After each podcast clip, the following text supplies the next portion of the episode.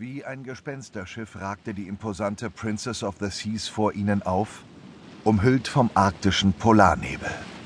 Vor etwas über einer Stunde, kurz vor Mitternacht, hatte die Crew des deutschen Forschungsschiffes Polarstern den merkwürdigen Notruf des Luxusliners erhalten. Sogleich hatte Kapitän Sven Peters den Kurs geändert und neu auf die Koordinaten ausgerichtet, die beim letzten Notruf durchgegeben wurden.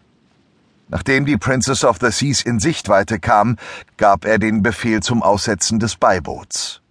Gespenstisch und scheinbar führungslos lag das Schiff ohne irgendwelche Beleuchtung im ruhigen Seegang, nur etwa 200 Meter voraus.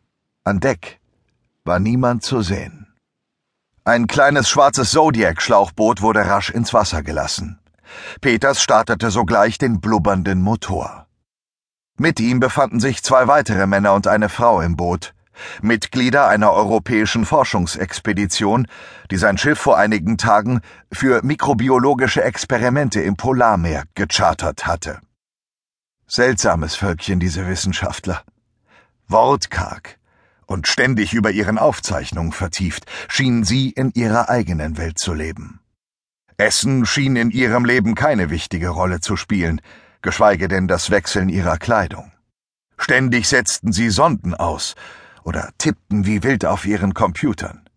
Als eingefleischter Seebär würde ihm diese Welt für immer verschlossen bleiben.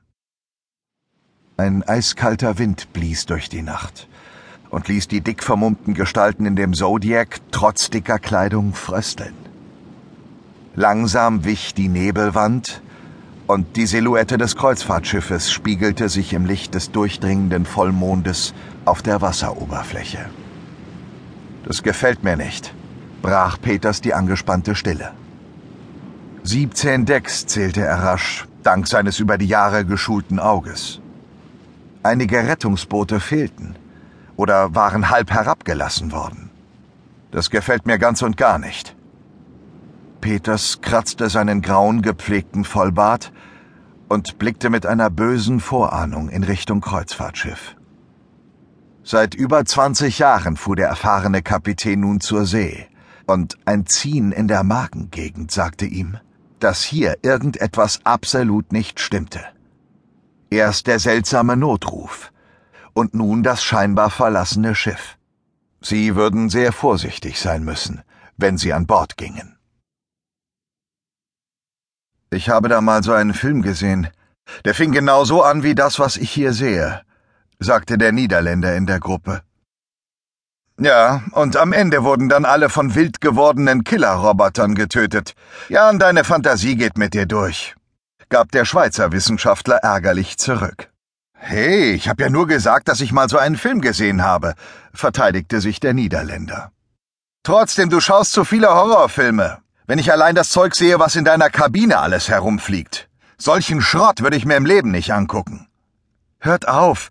Ich glaube, wir haben jetzt andere Probleme, unterbrach die Frau die zwei Wissenschaftler. Ihre langen, lockigen, dunkelblonden Haare wehten ihr vor die Schneebrille ins Gesicht. Auch sie fröstelte. Peters bewunderte die Frau, die scheinbar nichts aus der Ruhe bringen konnte, und die mit ihrer herben Schönheit so gar nicht an diesen Ort passte. Kühl und etwas abweisend, aber immer mit wachem Blick hatte er sie schnell in sein Herz geschlossen. Ganz im Gegenteil zu den anderen Mitgliedern der Expedition, die sich in seinen Augen oft benahmen wie die Vandalen. Fehlten nur noch herumliegende Pizzaschachteln auf seinem schönen Schiff. Wir gehen über die offene Luke dort an Bord, sagte Peters und zeigte auf das offene Seitenschott. Vorsichtig näherten sie sich der Luke und legten an. Einer der Wissenschaftler warf eine Leine aus dem Zodiac in das Innere des Schiffes und sprang in die Luke. Fast so, als erwarte man uns. Fehlt nur noch das Empfangskomitee, gab der Schweizer von sich. Hm, ich glaube eher, hier wurden Rettungsflöße zu Wasser gelassen, antwortete Peters und zeigte auf die jetzt leeren Verankerungen in der Nähe der Öffnung. Okay, dann wollen wir mal dem Geist hier einen Besuch abstatten, gab der Schweizer grimmig von sich und schaltete seine Maglight-Lampe an. Die anderen taten es ihm nach und bewegten sich vorsichtig ins Innere des Kreuzfahrtschiffes. Es herrschte eine unheimliche Stille. Kein Mensch war zu sehen. Im Gänsemarsch bewegte sich das Explorationsteam vorwärts. Voran Peters, gefolgt von der Frau und den zwei anderen Wissenschaftlern. Der Schein ihrer Stablampen huschte durch den Gang, es herrschte ansonsten völlige Dunkelheit. Wer hat denn das verdammte Licht ausgeschaltet? murmelte der Niederländer und stolperte über einen Stuhl, der mitten im Weg stand. Langsam arbeiteten sie sich durch den Rumpf des Schiffes vor. Wir befinden uns auf der dritten Ebene, las der Kapitän im Schein seiner Taschenlampe von einem Hinweisschild an der Wand ab. Die Princess of the Seas war eines der größten und modernsten Kreuzfahrtschiffe weltweit. Erst vor wenigen Wochen hatte der Luxusliner seinen aufsehenerregenden Stapellauf. Peters hatte davon in der Zeitung gelesen.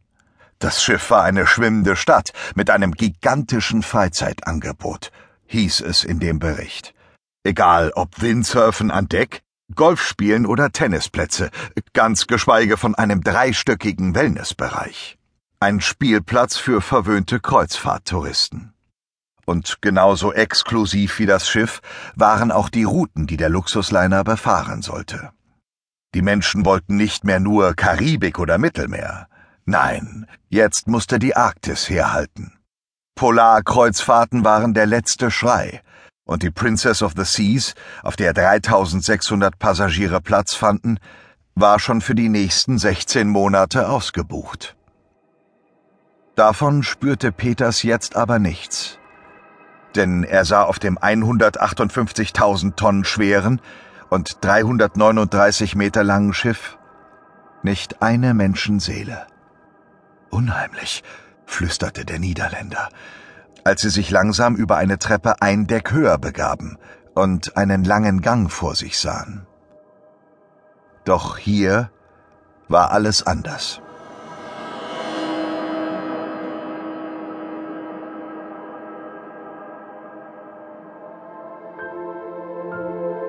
Mark Winter saß um kurz nach sieben im Büro und wie jeden Morgen wanderte sein Blick als erstes auf das Bild, das er in einem silbernen Rahmen neben seinem iMac und dem Telefon aus seinem Schreibtisch stehen hatte.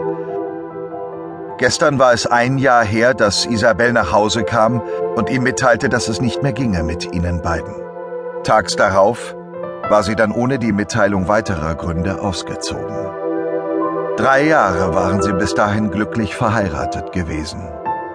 Und dann war es das einfach so. Schluss aus vorbei. Tschüss und weg. Wehmütig schaute er auf das Modell einer Segelyacht, das hinter dem Bild seiner Frau auf dem Tisch stand. Mit so einer Yacht wollte sie immer die Welt umsegeln. Es war ihr großer Traum gewesen. Winter hatte schlecht geschlafen, wie eigentlich jede Nacht, seit 365 Tagen. In der Werbeagentur Wunschfabrik war es noch ruhig. Die ersten Mitarbeiter erschienen erst kurz nach acht. Er genoss die erste Stunde voller Ruhe im Büro, und als Artdirektor war jetzt seine Zeit der kreativen Ideen, die er dann im Laufe des Tages umsetzen wollte. Die Wunschfabrik hatte ihren Firmensitz direkt im neuen Medienviertel hinter Hamburgs Speicherstadt, mit einem fantastischen Blick auf den Hafen.